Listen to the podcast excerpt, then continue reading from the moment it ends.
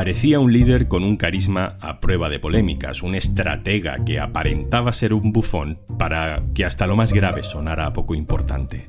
Pero ha caído. ¿Y ahora qué? Hoy en un tema al día, Boris Johnson, heridas y mentiras. Un tema al día con Juan Luis Sánchez. El podcast de eldiario.es. Una cosa antes de empezar. En las guerras o en las crisis económicas, Oxfam Intermón trabaja para que todas las personas tengan los mismos derechos y oportunidades. Contigo podemos hacer que la igualdad sea el futuro. Entra en oxfamintermon.org. Good afternoon, everybody. Good afternoon. It, thank you, thank you.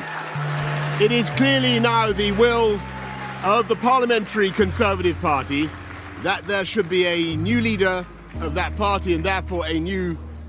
Reino Unido ha perdido a su tercer primer ministro conservador en menos de seis años. La política británica post-Brexit es una trituradora de carne, pero Boris Johnson es víctima sobre todo de sí mismo. Firstly, I want to say sorry. And I'm sorry for the things we simply didn't get right and also sorry for the way that this matter has been handled. Mr. Speaker, I get it. Su personalidad, esa que parecía eh, que le daba un toque diferente, cierta magia popular, ha acabado generando un ambiente tóxico, un gobierno mentiroso y una situación insostenible. Veamos por qué y qué pasa ahora. María Ramírez es la responsable de información internacional en el diario.es y está en Reino Unido. Hola María. Hola, buenas, Juanlu. Boris Johnson parecía protegido, no sé si como Berlusconi, como Trump, como tantos otros políticos también locales que hemos conocido a lo largo de las últimas décadas, por una especie de carisma sobre el que todo parecía resbalar. Pero al final no ha sido así. No ha sido así por acumulación. Y es verdad que a diferencia de lo que sucede en Estados Unidos e incluso en Italia, en Reino Unido lo que hay es un proceso bastante intenso dentro de los partidos mismos para cargarse a sus líderes y este proceso pues llevaba ya meses en marcha. Es verdad que lo sorprendente en el caso de Boris Johnson es que había sobrevivido a la moción interna de su partido hace un mes, pero el margen había sido muy estrecho, así es que estaba en peligro, con lo cual nos ha parecido un poco a cámara lenta, pero al final se le estaban acumulando problemas y el final era casi inevitable, era un poco cuestión de cuándo. Tú hablas de cámara lenta, eh, a mí se me viene la imagen de heridas eh, que no terminan de cicatrizar y que se van acumulando y, al final pues Boris Johnson muere casi desangrado. Por empezar por lo último, ¿de qué va exactamente este caso de acoso que parece que le ha costado que le abandonen ya definitivamente dentro de su propio partido con dimisiones de altos cargos e incluso de varios ministros. Lo que le ha hecho caer la gota que colmó el vaso un poco es este caso Pincher, que se refiere al diputado conservador Chris Pincher. Él era el número dos whip, que es una figura que en los partidos se encarga de la disciplina del partido, es decir, un, trabajo un poco importante eh, para que esté desempeñado, digamos, por alguien que sea disciplinado. Pincher dimitió de su cargo hace unos días después de informar a Boris Johnson en una carta de que había bebido demasiado y había quedado en ridículo en una fiesta en un club de Londres.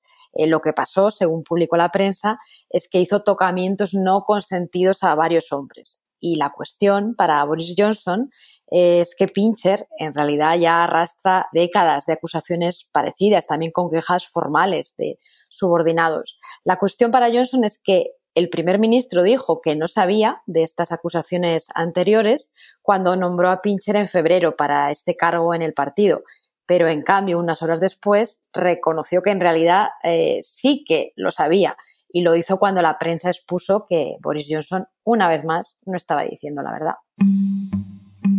Se dice mucho estos días que Boris Johnson es un mentiroso, un mentiroso patológico, compulsivo y que siempre lo ha sido. Creo, María, que hay pruebas documentadas desde hace un montón de años.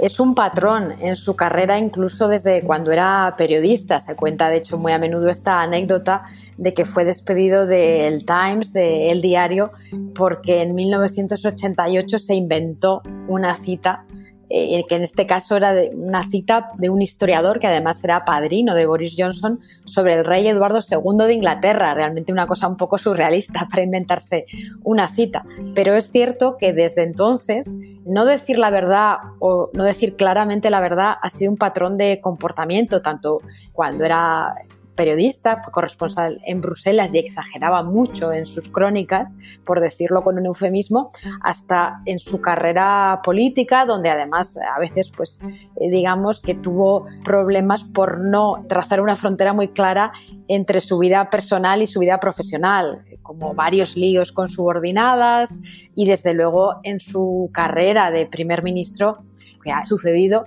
es que en muchas ocasiones ha dicho que no sabía cosas que en realidad sí sabía, como también fue el caso de las celebraciones durante la pandemia. Mencionabas la crisis de las fiestas ilegales, que es una de las más recientes. Eh, también un informe oficial determina que Johnson promovía una actitud irresponsable dentro de su propio gobierno. No es solo que él se tomara alguna cerveza indebida en pleno confinamiento, sino que generaba una especie de sensación de que las normas están para los demás, pero no, no para nosotros, que nosotros hacemos las normas. ¿no? Así es, igualmente Boris Johnson pues eh, desde siempre, cuando ha sido líder de organizaciones, lo que le ha rodeado es el caos y un poco el punto en común siempre de las organizaciones más caóticas es él, eh, con lo cual es algo que la cultura que lleva detrás eh, un poco de, de, desastre es lo que le ha acompañado en varios puestos.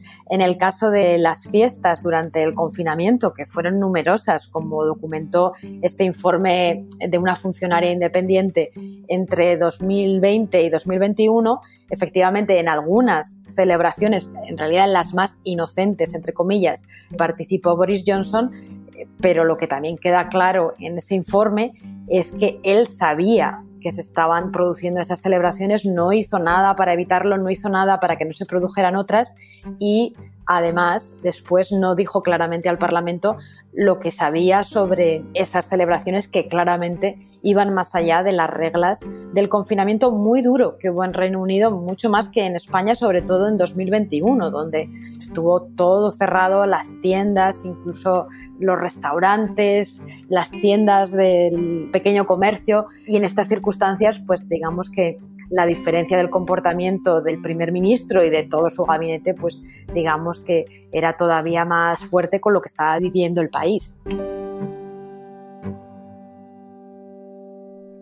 Hablemos un momento del Brexit, por quien quiera actualizarse, ¿en qué punto deja Boris Johnson el proceso del Brexit? ¿Está totalmente operativo o, sigue enredado el asunto? Sin duda sigue enredado. Por una parte porque el país está muy tocado por las consecuencias del Brexit, tanto comerciales como en las cosas más básicas de los viajes, las relaciones familiares rotas, o sea, realmente está teniendo un impacto muy grande en la economía y en la vida de los británicos y luego hay una parte que ha reabierto Boris Johnson del acuerdo que él mismo firmó, que es la que tiene que ver con el comercio con Irlanda del Norte. ¿Y ahora qué? ¿Podemos esperar algo de Reino Unido diferente respecto a Europa? No sé si como parte de toda esta crisis hay una sensación en el Partido Conservador de que el asunto del Brexit se le ha vuelto en contra. No sé si podemos esperar algún tipo de matización, de rectificación, o si eso está totalmente fuera del tablero de juego. El Brexit es muy impopular porque se están viendo ahora las consecuencias y también ha subido el rechazo entre las personas que votaron a favor.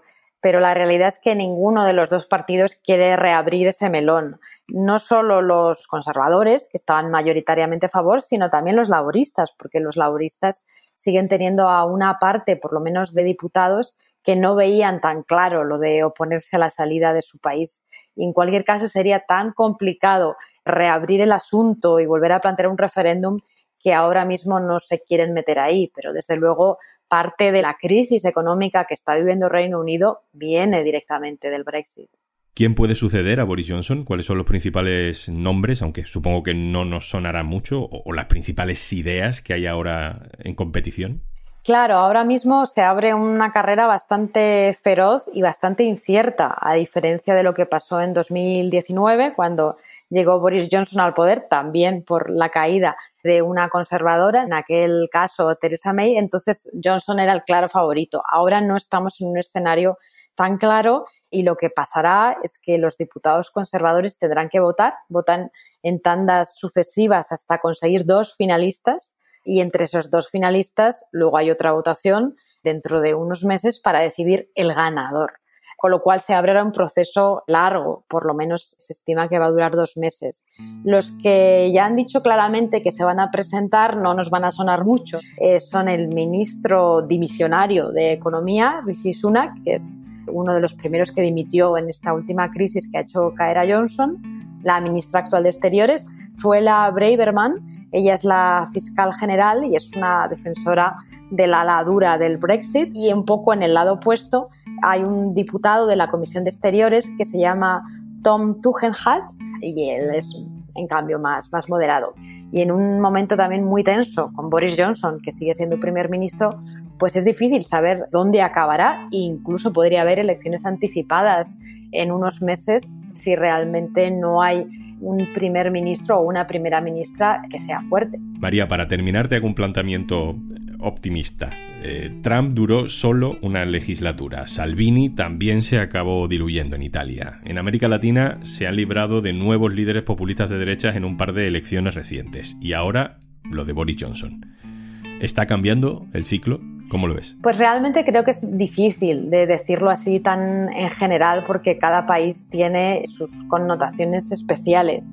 Y es cierto que en algún momento eh, de la pandemia lo que se veía sobre todo en Europa es que los partidos más extremos, tanto de derecha como de izquierda, estaban perdiendo un poco de fuelle y parecía que había cierta tendencia a favorecer a los partidos más de centro o tal vez que ofrecían más estabilidad a los gobiernos, un poco pues por el temor de lo que habíamos pasado. Ahora en muchos lugares estamos viendo lo contrario, que los votantes están castigando a los gobernantes, un poco por el cansancio de lo que queda de la crisis de la pandemia y la nueva crisis inesperada que nos ha traído la guerra en Ucrania con lo cual creo que tiene más que ver con quién está en el poder y que es más fácil que los votantes se vuelvan contra esa persona más que un cambio de ciclo o tendencia. Es verdad que en algunos países hay esperanza al ver que hay líderes de una nueva generación con ideas más frescas. En el caso de América Latina, pues claramente hay una nueva izquierda menos autoritaria y desde luego así estamos viendo el caso en Chile, tal vez es el caso más significativo, pero también en Colombia. Pero yo diría que realmente no podemos trazar una línea general tan clara más allá de decir que los gobernantes pues lo van a tener probablemente difícil en los comicios que les toquen porque pues hay mucho cansancio de la pandemia y de esta crisis que no nos esperábamos. María Ramírez, subdirectora del diario.es, responsable de la información internacional. Muchas gracias. Un abrazo, compañera. Muchas gracias a ti.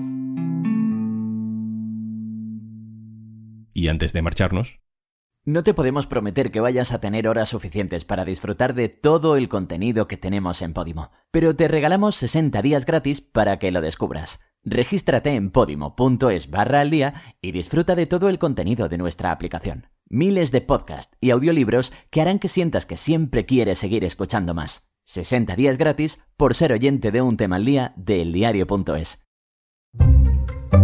Esto es Un tema al día, el podcast del diario.es. También te puedes suscribir a nuestra newsletter, encontrarás el enlace en la descripción de este episodio. Este podcast lo producen Carmen Ibáñez, Marcos García Santonja e Izaskun Pérez. El montaje es de Pedro Nogales. Yo soy Juan Luis Sánchez. Mañana, otro tema.